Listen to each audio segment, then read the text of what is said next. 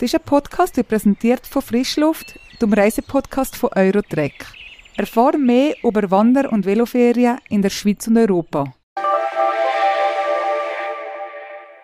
Hallo miteinander, das ist die neueste Ausgabe vom Travel News Tag. Mein Name ist Gregor Waser, Chefredakteur von Travel News und ich bin heute mit Mikrofon und Aufnahmegerät in Kanton Aargau nach Baden gereist, am Trafoplatz in eines von vielleicht den schönsten Reisebüros der Schweiz, in einem alten Industriegebäude gelegen. Und zwar bin ich bei Dreamtime Travel und dem Gründer und Geschäftsführer Dominik Eckert. Hallo Dominik. Hallo Gregor, willkommen im schönen Baden. Wirklich eine coole Location, hohe Wände, alter Verbutz. Seit etwa fünf Jahren sind wir, glaube ich, da. Haben sich die neuen Büros bewährt? Absolut, genau. Wir sind etwa fünf Jahre da. Wir sind eigentlich schon immer zu Baden gewesen und sind vor, ja, eigentlich vor der Pandemie sind wir hierher gezügelt. Ja, wir sind total happy hier, fühlen uns wohl. Ist super für die Mitarbeiterinnen und Mitarbeiter, für die Kunden. Sehr cool hier.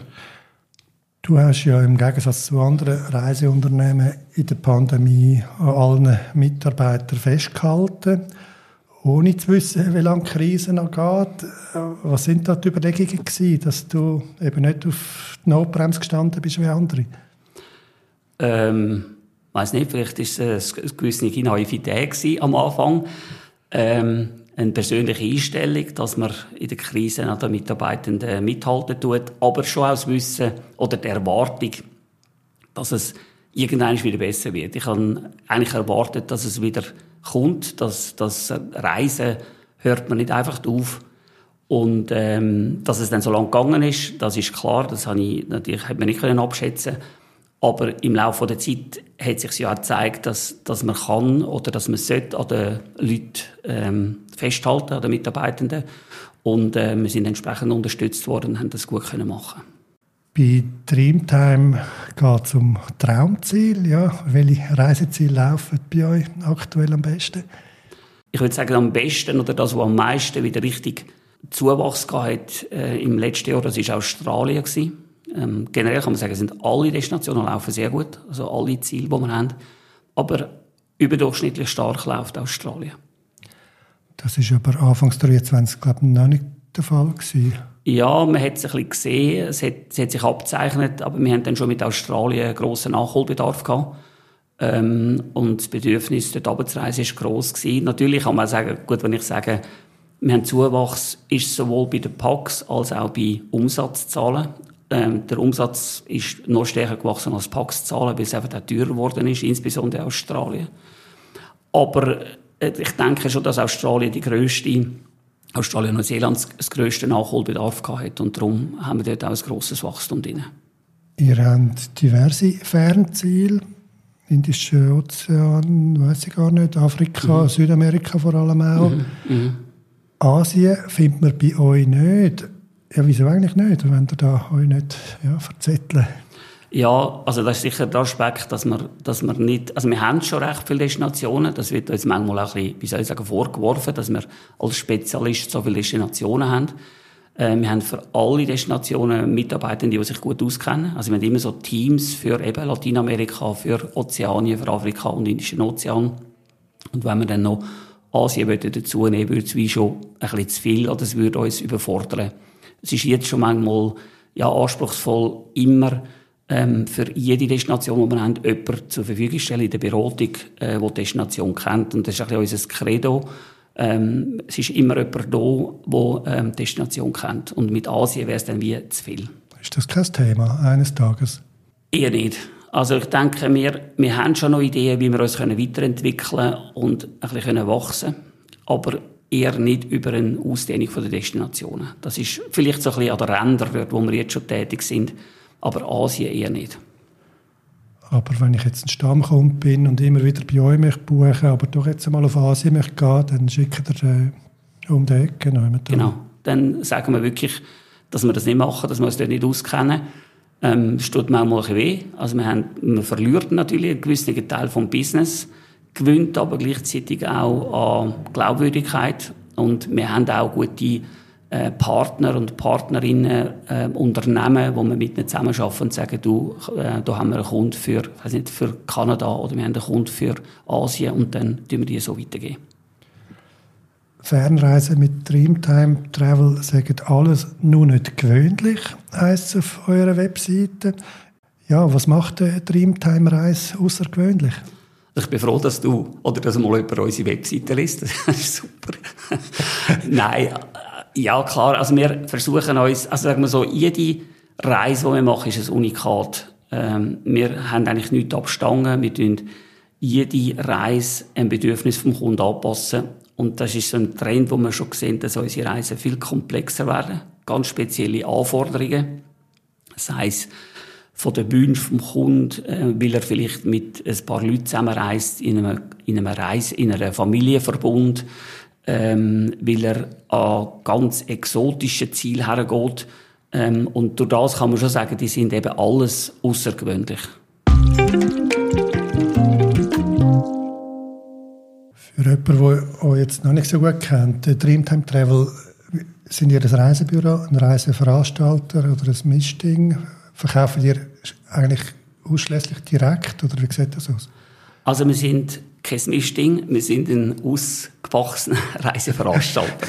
wir sind ein spezialisierter Reiseveranstalter. Wir tun eigentlich nichts, ähm, also wir, tun, wir kaufen nicht ein bei einem anderen Veranstalter in der Schweiz, sondern wir tun alles selber veranstalten ähm, zu 90 Prozent, 85, 90 Prozent direkt an Endkunden und etwa 10, 15 Prozent an Reisebüros, die bei uns einkaufen. Das ist ein Verhältnis zu dem Behalten dabei. Absolut. Wir sind sehr happy mit dem Verhältnis. Wir haben, der Agentenkanal ist ein bisschen gewachsen. Ähm, wir haben das auch bewusst ein bisschen rausgekürzelt. Ähm, wir glauben auch, wir sind jetzt ganz unbescheiden, wir glauben auch, dass wir eigentlich im Agentenkanal noch viel mehr könnten bewegen. Also wir hätten da schon Möglichkeiten. Aber wir haben es eigentlich bewusst so behalten, dass der Agentenkanal so 10, 15 Prozent ist Picobello.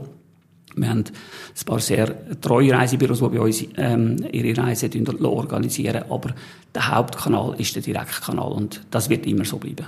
Und wie läuft jetzt das Reisegeschäft praktisch ab? Ihr, ihr macht Webinar, habt Online-Beratungen, da in Baden, aber auch in Bern und St. Gallen total drei Standorte. Ja, wie erfolgen die Anfragen, die, die Beratungen und Buchungen?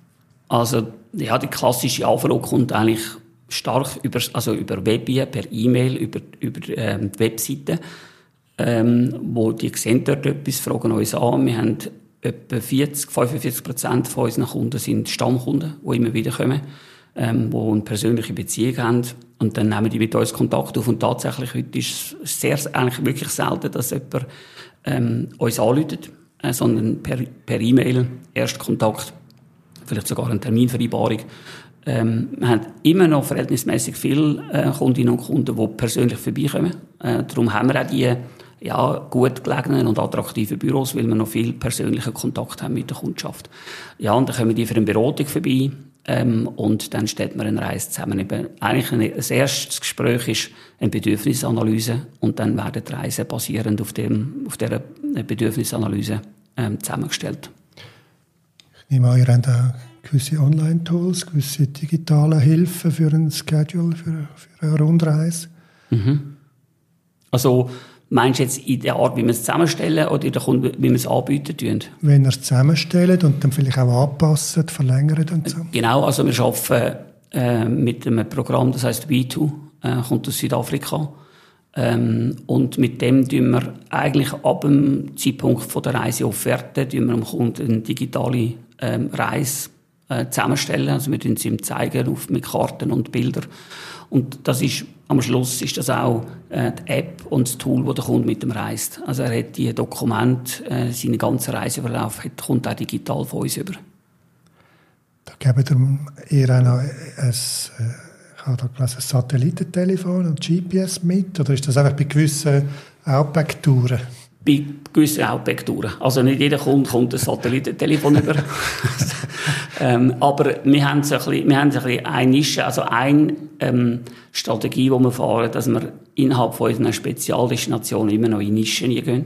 Ähm, verschiedene Sachen können das sein, aber eins ist das 4x4, wirklich Offroad in Australien, ähm, aber auch in Afrika. Und dort haben wir dann Leute, die so weit rausgehen, dass wir sagen, jetzt äh, wäre das Satellitentelefon äh, angebracht und dann haben, können wir das zur Verfügung stellen.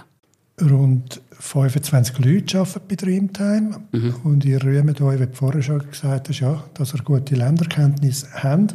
Musst du eigentlich aktiv die einzelnen Leute in bestimmte Länder schicken oder ergibt sich das so automatisch nach den Präferenzen?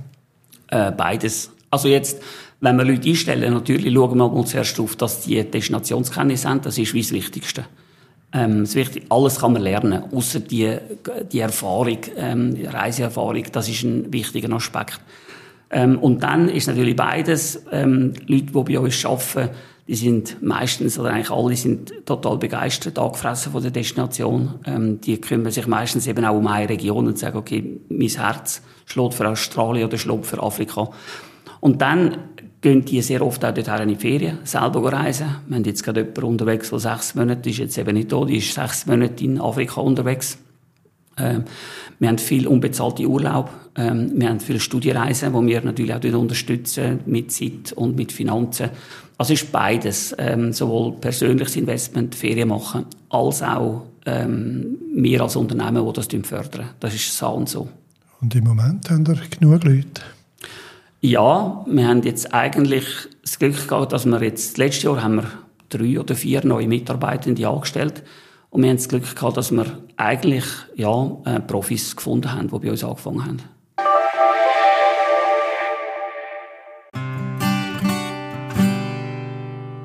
Im Eurotrack-Podcast erzählen Reisende von ihrer Velo- und Wanderreisen. Es sind Geschichten zum Träumen, aber auch zum Schmunzeln. Los dreh und find mehr Wissen über deine nächste Aktivreise. Such einfach nach Frischluft in deiner Podcast-App.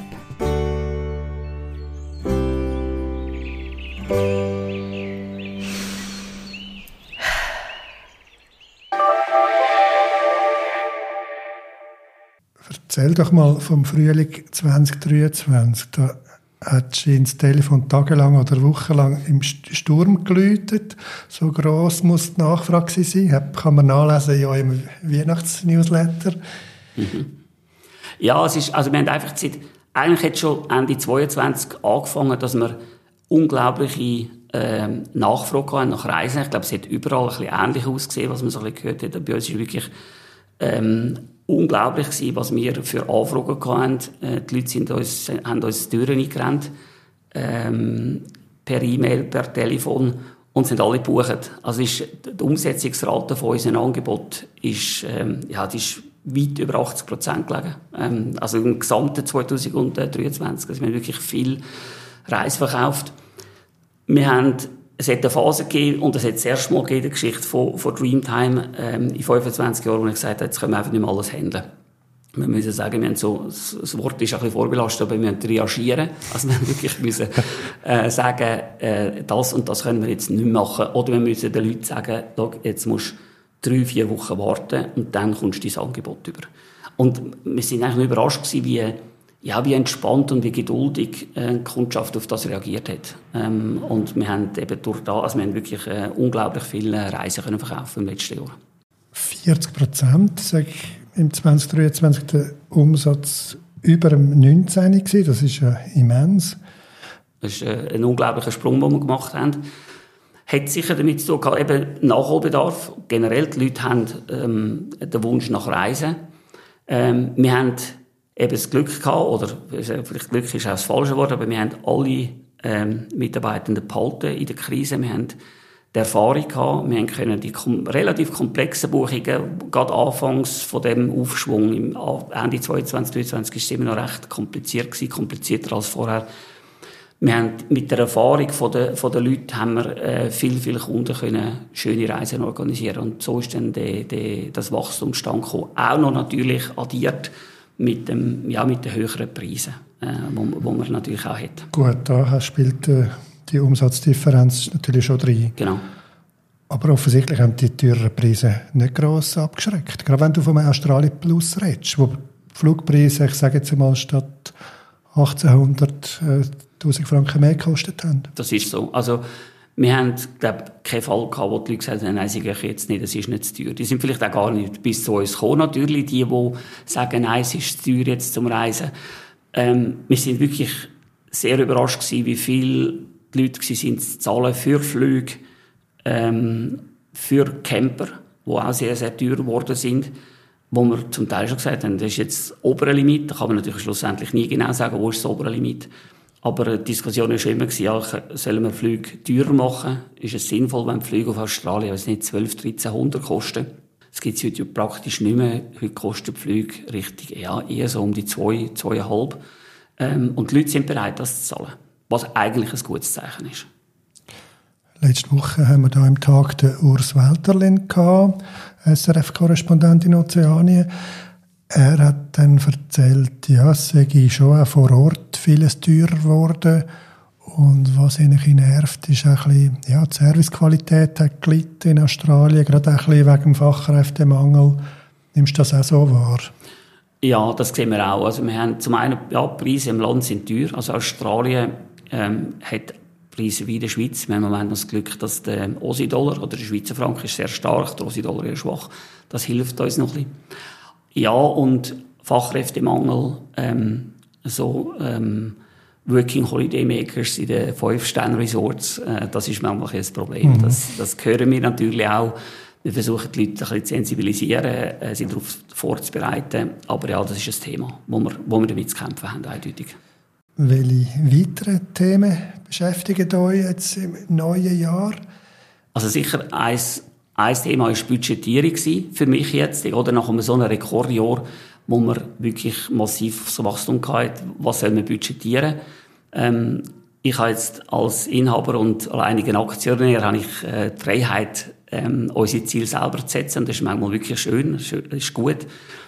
Ähm, das heisst, ich habe jetzt ein bisschen weniger budgetiert. Ich habe gesagt, okay, dieses Jahr ähm, machen wir voraussichtlich ein bisschen weniger Umsatz ähm, als, ähm, als letztes Jahr. 10 Prozent. Und können, ja, in diesem Bereich hin und können trotzdem noch einen Gewinn erwirtschaften. Mhm. Aber das ist schon, es ist eigentlich klar, die letzten paar Jahre ist Budgetierung anspruchsvoll gewesen. Während der Pandemie hat man eh nicht können. Dort hat man einfach geschaut, das erste Jahr schwierig gewesen, zweit und jetzt ähm, auch, also das ist sicher ein Thema, wo, wo jetzt, ja, so ein bisschen, soll ich sagen, in, in, in meinem persönlichen Verantwortungsbereich ist.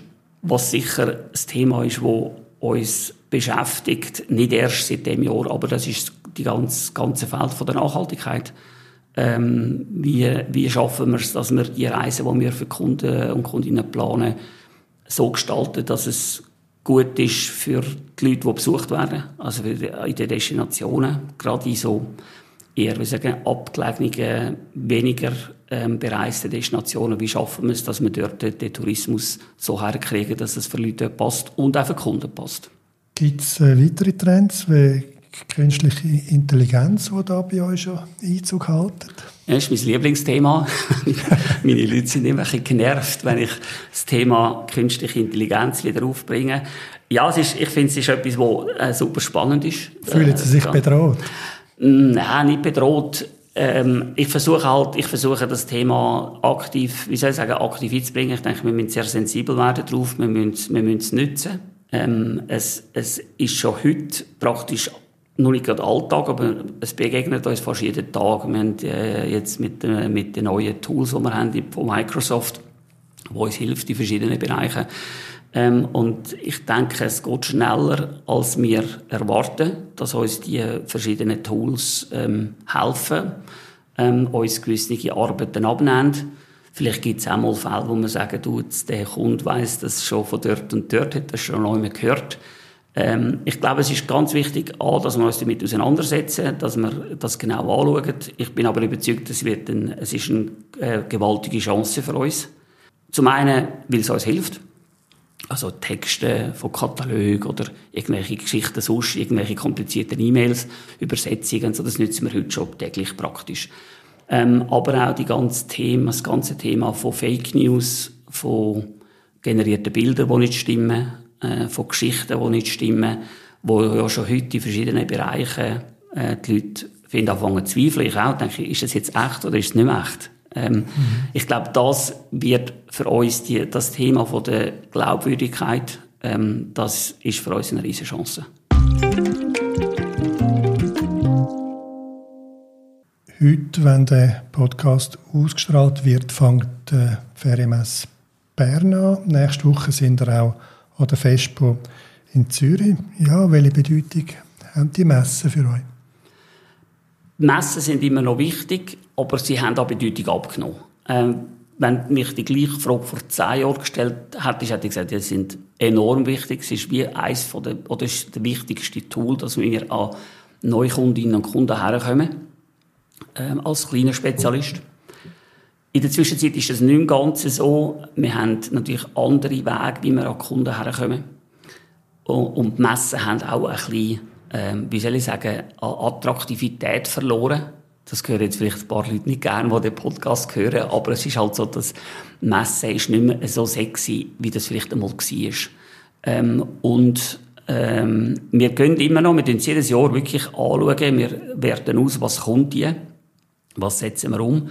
Muss man sagen, dass das letzte Jahr die Messen eigentlich sehr gut sind. Insbesondere die Ferienmesse Bern hat uns wirklich sehr viel gutes Business beschert. Also wir tun schon auswerten, wir entscheiden aufgrund von Zahlen, die wir haben und dann sagen wir, okay, mal, wir gehen. Ähm, und ja, jetzt schauen wir mal, wie sich das in den nächsten Jahren entwickelt. Was möchtest du denn machen, dass es sexier sind? Ja, ich, ich würde versuchen, das Thema Mess ein bisschen, eine Art wie ein bisschen rauszunehmen und das ein bisschen breiter zu, breiter zu machen. Was ich heute gesehen habe, ist, ähm, so ein Shopping-Erlebnis ist immer, zum Beispiel die Leute gehen ja heute bis wie um 10 Uhr shoppen ähm, und, und äh, machen das nicht nur, weil sie dann, weiss nicht, ihre Schuhe gehen kaufen, sondern weil es ein gesamtes Erlebnis ist. Und ich denke, dort müssen die Messe noch äh, mehr dafür tun, dass die Leute heute Abend nach dem Feierabend sagen, komm, jetzt gehen wir ab die Messe, also gehen eben an die, an die Event oder so, gehen dort go, Ferien uns go informieren. Wir machen viele Vorträge an der Messe, das hilft sicher. Die meisten ähm, Kontakte machen wir eigentlich via Vorträge. Ähm, aber auch das, klar, ähm, wir wissen nicht, ob das in fünf oder zehn Jahren noch, noch läuft. Also. Reden wir zum Schluss doch mal noch über das persönliche Reisemuster. Auf Social Media kann man immer wieder mal aufschnappen. Schönes Ferienbild aus einer Wüste. Bist du in Namibia gewesen, neulich, oder ist das auch schon länger her? Ja, ich bin in Namibia gewesen. Für mich ist es, glaube ich, schon jetzt lang her. Nein, es war in der Sommerferien gewesen.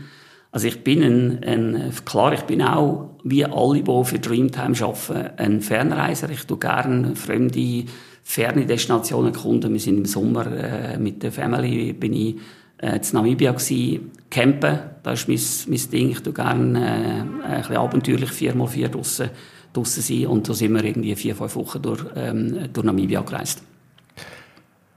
Hast du andere Reisen gerade hinter dir noch? Nein, aber vor mir. Also ich gehe, wir gehen noch ein bisschen länger. Äh, Im Frühling äh, gehen wir für fünf Wochen nach Neuseeland. Also schön. als schönste Ende der Welt. Äh, auch wieder mit dem Camper sind wir, sind wir unterwegs als Familie. Und sag mal, wie bist du denn überhaupt ins Reisegeschäft gekommen? Ich weiss, dass du einen älteren Bruder hast, der äh, im Reisegeschäft war. Hat der dich mitgeschleppt? Äh, ja, vielleicht ein bisschen inspiriert. Ähm, ich bin, ich wäre eigentlich äh, fast Koch geworden. Ich habe eine Lehrstelle bereits gehabt, als äh, Koch in Wettigen, in einem guten Restaurant. Und äh, dann haben sich verschiedene Leute, unter anderem mein Vater, gesagt, ja, ich will es dir nicht einmal überlegen, Reisebüro, das wäre doch auch etwas, eben wie mein Bruder. Ähm, habe das überlegt und so und äh, habe dann auch mal eine Schnupperlehre gemacht und das hat mir dann gepasst und habe dann äh, beim Knecht, äh, in, wie fast alle, die im Aargau irgendwo in der Branche gross geworden sind, haben mal beim Knecht eine Lehre gemacht, sehr gute Lehrmeister gehabt und so bin ich in der Reisebranche hängen geblieben. Wunderbar. Vielen Dank fürs Gespräch, Dominik, und ein gutes Reisejahr. Sehr gern und nochmal danke für den Besuch im Aargau.